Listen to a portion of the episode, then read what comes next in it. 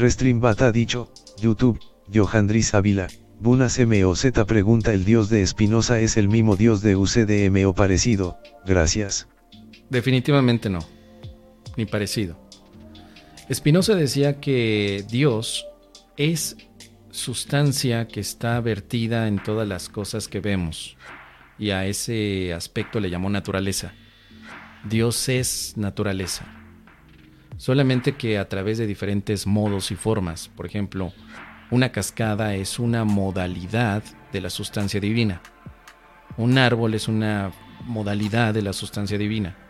Y nosotros mismos, como cuerpos, seríamos una modalidad de Dios, como una sustancia que nos contiene a todos. También, por supuesto, podemos ver ahí un mensaje críptico, escondido de mantener la religiosidad, que en su momento Spinoza fue muy criticado por su misma comunidad porque él decía que los milagros en realidad no existen, porque no puede haber nada súbito en esta naturaleza considerando que la sustancia que lleva todos los actos de la naturaleza es la misma, no puede haber tal cosa como una violación de las leyes físicas debido a que debería de estar considerado un milagro como una de las leyes físicas. Esto rompió mucho a los pensadores de aquella época que todavía estaban muy atados a que filosofía y religión tenían que ir de la mano. Por eso es que Spinoza planteaba siempre este Dios, de alguna manera el Dios religioso, el Dios judío-cristiano. Hay que recordar que Baruch Spinoza era también judío. Él estaba considerando este Dios cristiano cómo meterlo dentro de todo lo que estamos viendo. Eh, para el curso de milagros, no hablamos del Dios cristiano, del Dios que creó el mundo y el universo. En un curso de milagros no es ese mismo Dios. Dios es la realidad fuera de este universo. El, eh, tema de la naturaleza en un curso de milagros es ilusión fabricada por el ego. Podríamos decir que la única sustancia que une a la naturaleza desde el curso de milagros se llama ego. Ego es esa cascada, ego es ese árbol, Ego es ese perro que veo. Ego son las estrellas por la noche. Todo lo que ven mis ojos tiene como sustancia el ego. En eso sí podríamos decir. Entonces, no es el mismo Dios de Spinoza porque él lo, lo equipara mucho al Dios judío-cristiano desde el aspecto también amoroso. Pero en este mundo, realmente, desde la visión del espíritu, de, perdón, de un curso de milagros, se nos dice que no representa en ningún momento el amor ni la realidad divina.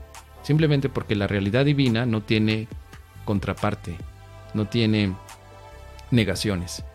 Y que además de que los conceptos de realidad divina en el curso de milagros implican abstracción, nunca hay formas, nunca hay modos. Para Spinoza hay modalidades de la divinidad, pero para un curso de milagros no hay modalidades de la divinidad. La divinidad es absoluta, es total. Y nosotros incluso como hijos de Dios no somos modalidades de Él, sino consecuencias de Él. No es lo mismo hablar de una modalidad como la plantea Spinoza que de una consecuencia como la plantea el curso de milagros. Son aspectos diferenciados, totalmente. Una modalidad tiene forma, tiene eh, medición incluso, tiene, tiene aspectos que son calificados a través de lo que percibimos. Pero en el curso de milagros la modalidad no tendría sentido, porque no se puede calificar con nuestros sentidos físicos. Spinoza decía que sí, que tú todo lo que ves es una representación física de Dios. Básicamente, digamos, estoy reduciendo demasiado su filosofía, pero pues para poderla comparar con lo que dice el curso de milagros, pues él diría, todo lo que ves es una representación de Dios. Que no se alejaría mucho de una visión panteísta o chamánica va por el mismo lado. El curso de milagros te diría, todo lo que ves no es una representación de Dios.